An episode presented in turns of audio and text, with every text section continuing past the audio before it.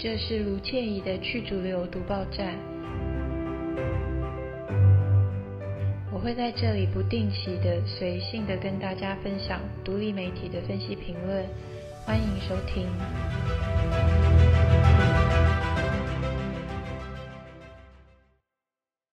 大家好，今天要回到讲跟以色列、跟加萨有关的事情。虽然地理位置上那离台湾非常的遥远，但是我一直都相信，我们如果活在这个世界上，我们要知道我们到底是在被谁统治。我们其实需要知道一下这个世界上发生的事情，就算地理位置距离我们很遥远，因为有太多的力量、太多的权力的运作、操弄。它事实上是对我们有很大的影响，虽然表面上看不出来。基本上，它让我们没有能力去看到这个世界上在发生的事情，所以我们可能也不知道一些危险、一些威胁。其实我就会觉得说，现在的世界是一个 在一个蛮令人害怕的一个状况，就是到底是谁在统治这个世界？然后在他们的统治之下，还有公理吗？如果说没有公理的话，我们全部的人都应该害怕，或者是这个公理正在示威，那我们就应该想一些办法，至少我们要多一些理解，然后多一些试图去看清这个世界到底是怎么样。那我觉得是试图去看清这个世界是怎么样，就是从一些缝隙。因为主流的媒体、商业的媒体已经非常的腐败，我等下会讲的事情就是会讲这个东西。现在加萨那边的情况到今天，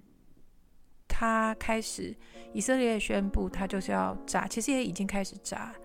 加萨走廊最南端的拉法是跟埃及的边界的地方，这是一件很残忍的事情，就是。从最早从加萨最北边，然后叫大家往南边逃，大家往南边逃，他就再去炸南边，就他告诉别人要逃到哪里，然后以色列再去炸那边。然后现在逃，现在大部分的人都已经逃到他们待的地方，最多难民的地方就是拉法这个地方，加沙的最南端。那个感觉很像赶牛赶羊，把他赶到一个像是圈起来，像是屠宰场的地方，然后开始杀。这是一个惨无人道、非常非常残酷的一个行为跟状况。然后这里头，以色列单独自己做不到这样子的事情。那以色列跟美国，它算就算是有一种里应外合的一种默契存在。到目前为止，比较保守的估计是死加萨死亡人数还没有到三万，但是如果把废墟底下压着的人算进去，是老早就超超过了三万。那我今天要讲的是一个，呃，我常引用的《Democracy Now》这个媒体的一个访谈。那这个是其，呃，已经有些时候了，是二月七号的一个访谈，是《Democracy Now》他访问一个叫做《The Intercept》，中文是翻拦截的这个一个独立媒体的资深记者，这个记者叫做 Jeremy Scahill，他写的一篇文章。然后，也就是 Democracy Now，他是根据这个文章，然后找到就是邀请这个 Jeremy Scahill 的一个访谈。因为访谈比较精简，不像文章，所以我就用访谈。然后它的内容其实非常的精彩，就是我们可能有些朋友知道，之前也谈过，就是有十几个，现在已经将近二十个国家，他们停止对联合国一个机构继续提供金援。这个联合国的机构。中文的全名叫做联合国近东巴勒斯坦难民救济工作署，它的英文的简称是 UNRWA，那大家就叫它叫做 UNRA。我们在假如说是英语的媒体，我们常听到一个最近会提到的 UNRA 就是这个这个机构。这个机构对加萨人来说就是生命线，因为加萨他们现在等于是没有。没有经济，没有资源，没有没有水，没有电，没有食物，所以就是依赖像 UNRWA 这样子联合国的救济机构，让他们能够维持最基本的生存。事实上，这个 UNRWA 它之所以会成立，它就是在以色列建国的时候，把原来在以色列要建国的那块土地上面的巴勒斯坦人给赶走。那所以当时就有七十五万的巴勒斯坦人，因为以色列人要把他们赶走，以色列要建国，所以当时就有大量的巴勒斯坦人，为了要照顾这些被从自己的家赶走的巴勒斯坦人，所以才在一九四九年，所谓从巴勒斯坦角度看就是灾难日，那时候成立了这个 UNRWA。那这个 UNRWA 的它成立的宗旨就是照顾这些巴勒斯坦人。现在将近二十个国家，包括美国在内，他们说他们要停止继续提供资金给这个 UNRWA，原因是什么？原因是以色列，以色列拿了一份情报，他说：“诶，我这边的情报显显示说，十月七日的哈马斯攻击事件里头，有一些这些 UNRWA 里头的工作人员，他们参参与了十月七号的攻击。”没有任何证据，然后说说了这个话之后，美国、英国这些国家说：“哦，这样子哦，那这样子的话，我们就不再给 UNRWA 任何的经呃经费援助。”那所谓的这份这份情资、这份报告，以色列呃拿出来之后，BBC 现在 BBC 第四台他们取得这份文件，他们仔细的看了这份这份所谓的情资这个文件之后。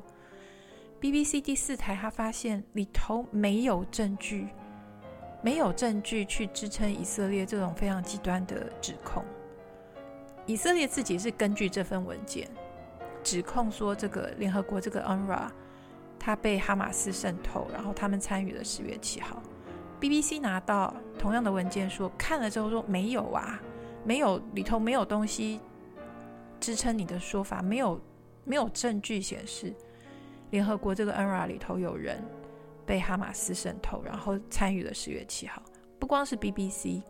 英国的《金融时报》还有英国的 Sky News，他们同样也都检视了、检查，就是分析了这份文件之后，他们得到跟 BBC 一样的结果，就是 UNRWA 并没有没有证据显示 UNRWA 被哈马斯渗透，没有证据显示他们里头有人。参与了十月七号的攻击，那这个后来导致了这么多的国家，将近二十个国家停止对 UNRWA 的经援，这个对巴勒斯坦人的生存而言是非常非常严重的一件事情，因为他们就像前面说的，他们什么资源都没有，他们唯一能够依赖的像食物、像水，就是 UNRWA 这样子联合国这个救济机构提供给他们。所以这个这个这位受访的 Jeremy Scahill 这个拦截《The Intercept》杂志的这个资深记者，他提供了一个非常整体的对以色列在整个过程里头的描述。他说，以色列是非常有系统的一种宣传战，他的宣传战非常非常的厉害，然后他的目的就是要合理化他在加沙做的所有的残酷的。种族屠杀、种族灭绝的这些行为，那这个非常非常厉害的这个宣传战，其中包括对于十月七号这件事本身，十月七号当天发生的事情的真相，还有十月七号这件事情的哈马斯的攻击，它的本质是什么？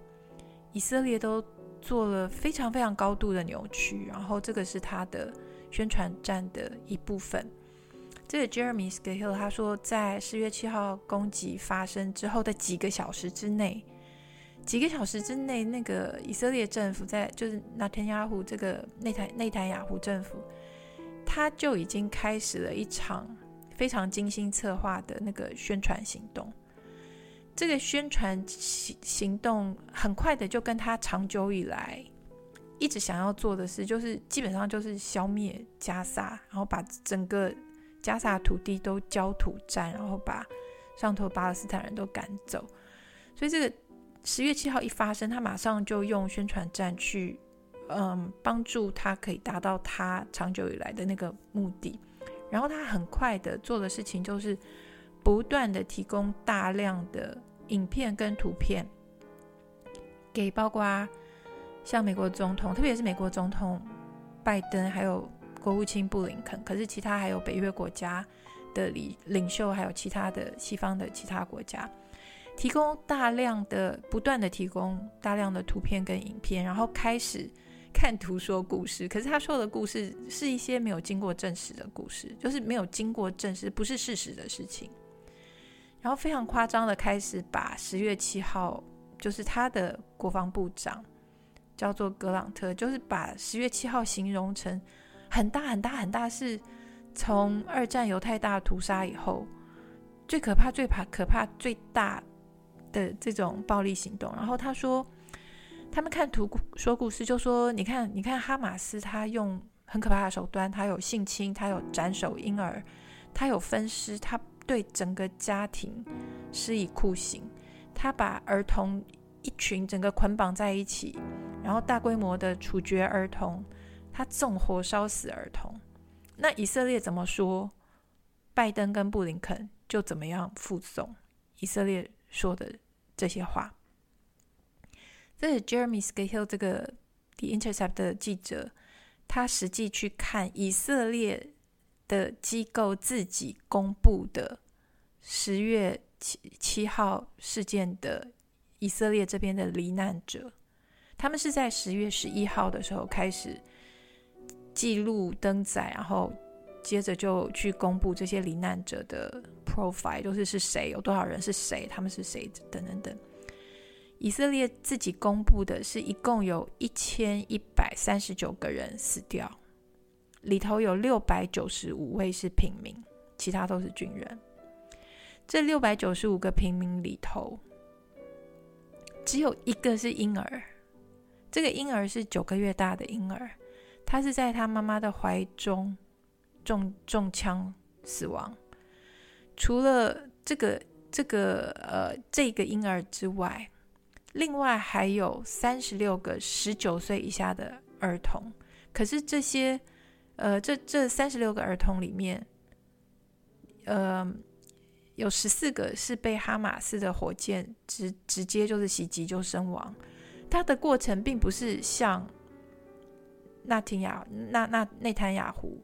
或是他的国防部长传送给西方领袖，包括拜登、布林肯的那些说的那些故事，并不是他们就是被火箭击中死亡。那。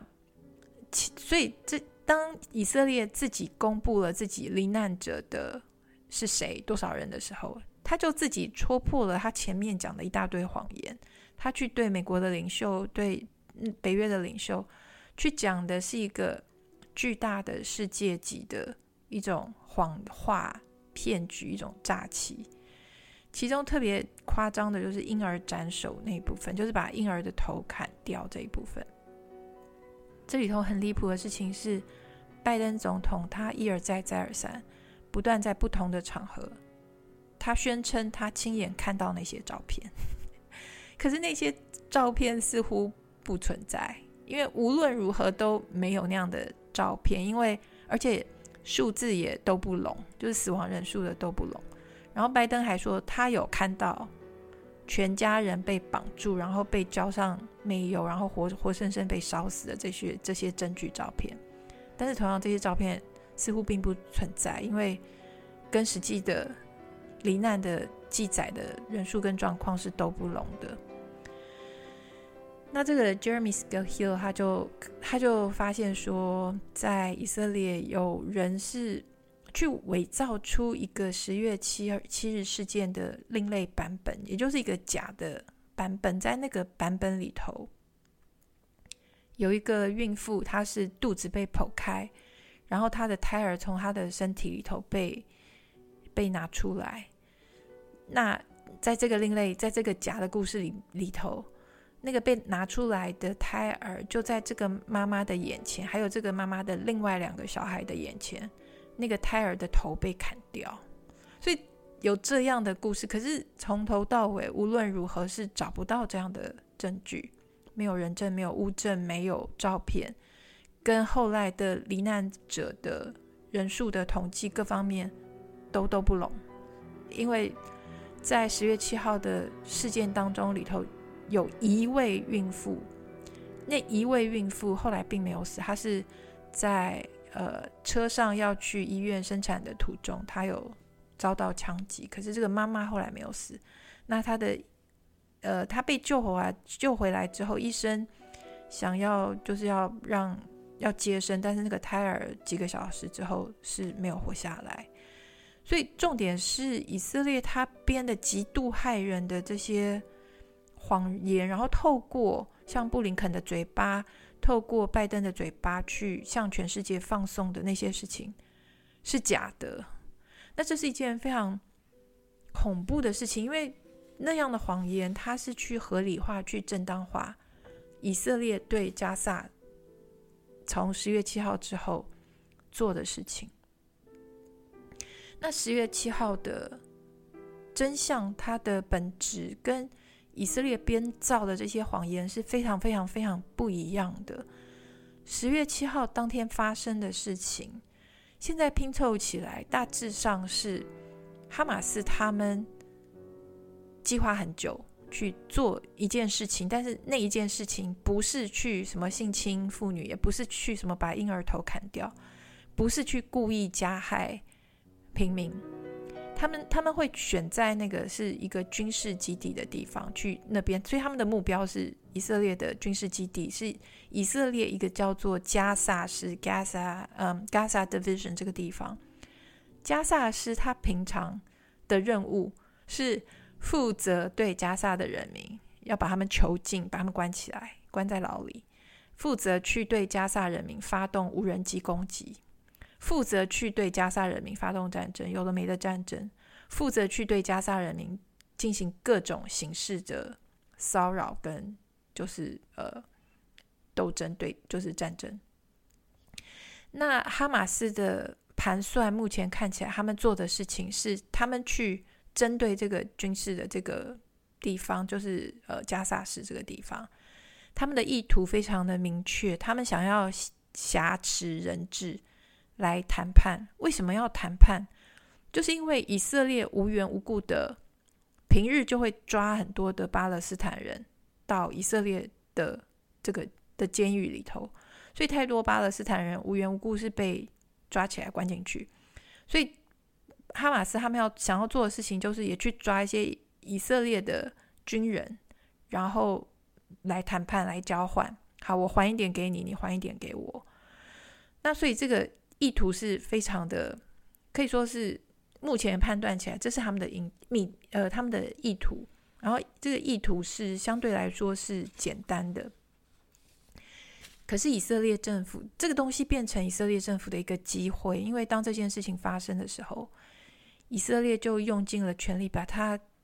扭曲成一个非常非常恐怖的故事，就像前面讲的，什么孕妇肚子被剖开，然后小孩被婴儿被。斩首，什么小孩被捆起来，一捆一捆的放火烧，等等等，然后都没有证据。那反而是以色列的意图看起来也看起来也非常的清楚，就是他想要借这个机会去达到内塔尼亚胡他们这一派是最极右，然后最最极端、最暴力的这一派以色列的这群人，他们长久以以来就是想把加萨。拿过来，把加沙上面的巴勒斯坦人弄走，或杀死，或是赶走，或是任何方式。所以这等于是对他们来说是机会来了。可是他们没有办法正当化，因此他们必须把十月七号扭曲成现代史上最严重、最严重的呃反人类罪，就是把哈马斯十月七号做的事情，必须把它无限的放大成一个。非常可怕的人，人类史上一个可怕的一个反人类罪。嗨，如果你认同在这个节目可以听到很多资讯和知识，欢迎订阅追踪，直接给我们五星评论和留言。谢谢你支持多元观点。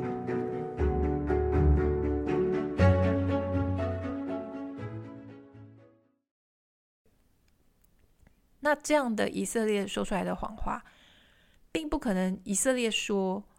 全部的人就接受，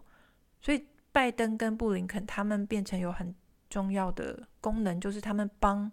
以色列把谎话给洗白。以色列说出谎话，然后透过拜登跟呃布林肯，等于算是认证，哦，这个就是不用查证，对他们说说的是对的，所以这就造成了现在保守估计是不到三万，可是如果把废墟底下加进去，超过三万的这么多的加萨的人，生命就。这样子流失，这个是一个现代史上一个史诗级的骗局。这个是这个 Jeremy Scahill 他说的，这个是史诗级的骗局。那这也是呃，当那个我们之前有讲过的，一月二十六号，国际法院他呼应了原告提出这个种族灭绝控告的控诉的这个南非国际法院，他裁定说，对，的确以色列似乎是在进行。呃，种族灭绝，所以他就一月二十六号的时候就裁定说，以色列必须采取一系列的措施，包括防止呃种族灭绝，就是不可以继续种族灭绝，然后要停止杀害巴勒斯坦人，要确保人道救援可以进入加沙，可以让那些在人道主人道灾难底下的加沙人可以得到食物、水等等。当这个判决或者这个裁定一出来之后，以色列马上立刻，等于是这个国际法院的判决对以色列来说是一个是打脸或是一种打击打击。然后以色列马上立刻这个这个判决这个裁定一出来，马上立刻拉出另外一条战线，就让他们可以继续做他们继续想他们想要做的事情，也就是攻击这个 UNRWA。因为 UNRWA 那么重要，就是因为 UNRWA 它会让加萨人继续活着。就是他提供水、提供食物、提供救援、提供一些基本的医疗，所以国际法院判决一出来，以色列赶快拉出另外一条战线，就是让全世界一般大众还有西方领导人的耳朵里不断都充斥一个声音，就是以色列的宣传，就是让大家都觉得，嗯，UNRWA 好像有点问题，他好像被哈马斯渗透了，可是。就像这个 Jeremy 他一开始说，这个后来经不起考验，因为这个经不起检验，因为他所说的那个十二个工作人员，而且何况当时这个消息一出来，那个被指控的十二个工作人员马上就被，不管是真的是假的，马上就被解雇。可是就算是这样子，美国还是带头，然后十几个国家就说：“哦，那那我们就不给钱了，我们就不给 UNRWA 了。”这个。呃，加萨的巴勒斯坦人，他们的生命线，他们靠的唯一靠的就是 UNRWA 这个救济机构，就就我们不给他钱了。所以现在这些加萨人的处境是非常非常危险，因为大饥荒，然后医疗，然后大家身体都很弱，没有水，这些现在连 UNRWA 都帮不上忙，因为呃，基本上就要断炊，就是这些西方国家就是帮着以色列在。等于是呃，就是阻止最后最后的这个生命线的存在。然后这个这个宣传战的手法是，就算这个 NRA 的指控根本就没有经过查证，可是美美国，而且十二个工作人员立立刻被解雇，可是美国还是立刻宣布暂停资金援助，而且布林肯他也承认说没有哎、欸，我们没有查证哎、我们没有查证，不过没关系啊，没有查证，我们反正就不给钱了。然后以这样子加萨的人，他们饿死就饿死吧。那这个以色列他的这个宣传战，他的手法是他把 UNRWA 的故事透露给《华尔街日报》。那这个嗯，蓝的 The Intercept Jeremy Scahill 这个资深记者，他去他去看那个《华尔街日报》的报道，他觉得蛮蛮夸张的这些事情，就是。当《华尔街日报》在报道这件事情的时候，一开始的指控说十二个工作人员，呃，被哈马斯渗透。这个到《华尔街》报道那时候已经从十十二个暴增到 UNRWA 的十趴工作人员，就是本来是十趴，相当于一千两百个工作人员。所以一开始说十二位被渗透，到后来已经是一千两百个。被哈马斯或是巴勒斯坦伊斯兰圣圣战组织渗透，所以已经这个谎话已经变得非常的呃非常的夸张了。然后这个 Jeremy Scahill 他就去查说这个这篇文章这个报道华尔街这个报道作者到底是谁？一个叫做 Carrie Keller Keller Lynn，叫做凯勒林恩的一个呃女记者。然后这个是《华尔街日报》新来的一个人，新来的这个人，他的《华尔街日报》没有提供这个人的完整履历。那这位这位 Keller Lynn，他是这篇报道的首席作者，不止一个作者，可是他是最重要的那个第一位作者。所以 Jeremy Scahill 他就去挖，说这个人到底是谁？他挖出来的结果就是，这个人是以色列国防军的退役军人。然后这个人他从大学时代，他在美国读大学时代，就是极力反对一个叫做 BDS 的运动的激进分子。什么是 BDS？BDS 就是 B 是 boycott，就是抵制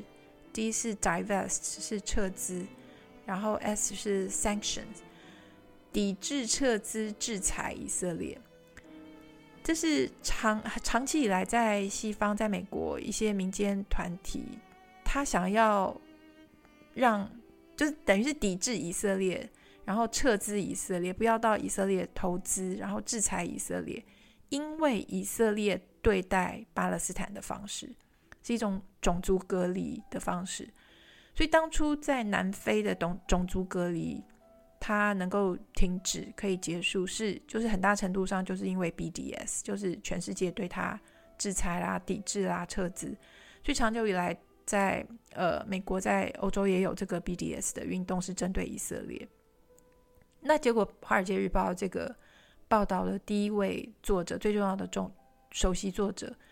是一个第一个他是以色列国防军的退退役军人。第二个，他从大学就是反对，积极反对，激烈反对 BDS，等于是反过来讲，就是他等于是完全主张以色列有权利是实行种族隔离，去歧视跟欺负巴勒斯坦人，所以他这篇文章去控诉说 UNRWA 呃有问题。这样子的一个报道的首席作者是这样的身份。那当 Jeremy Scahill 他把这个人的底细把他 PO 上网，包括这个作者他当还没有，就是他穿着以色列国防军的军服的照片 PO 上网之后，也蛮恐怖的事情，就是所有找出他，就是把他的所有的相关底细的呃内容都 PO 上网之后。那些文章或照片都被，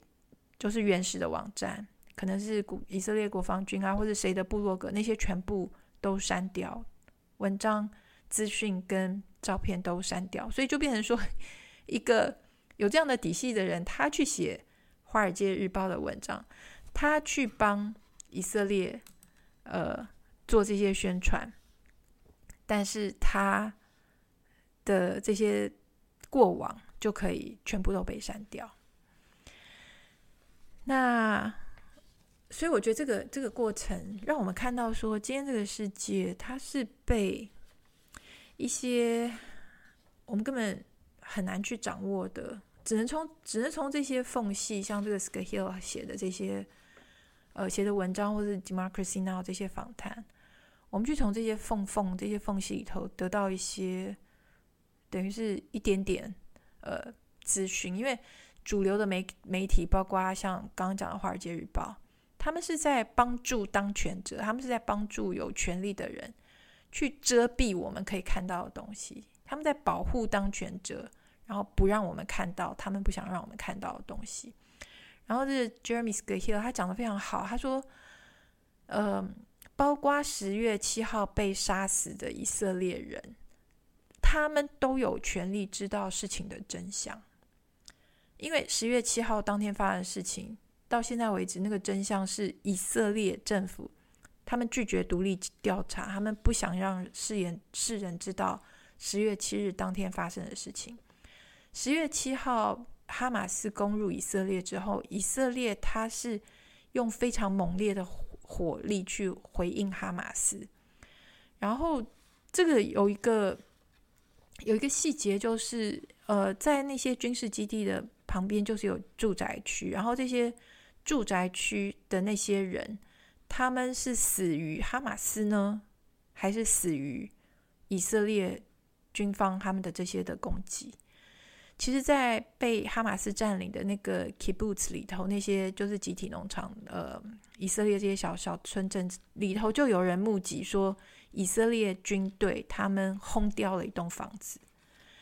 以色列他们派的是阿帕奇阿帕奇战斗战战斗直升机，然后配合无人机在发动呃反击。